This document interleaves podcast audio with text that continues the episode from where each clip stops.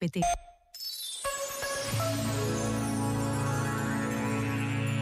Neste dia de carnaval, vale a pena escutar as palavras do filósofo Schopenhauer sobre a alegria.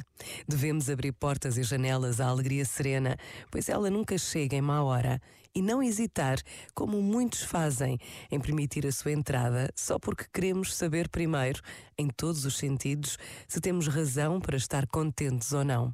Ou ainda, porque tememos que ela nos perturbe nas nossas ponderações sérias e preocupações importantes a alegria, a jovialidade é ganho imediato. Este momento está disponível em podcast no site e na app da RGF.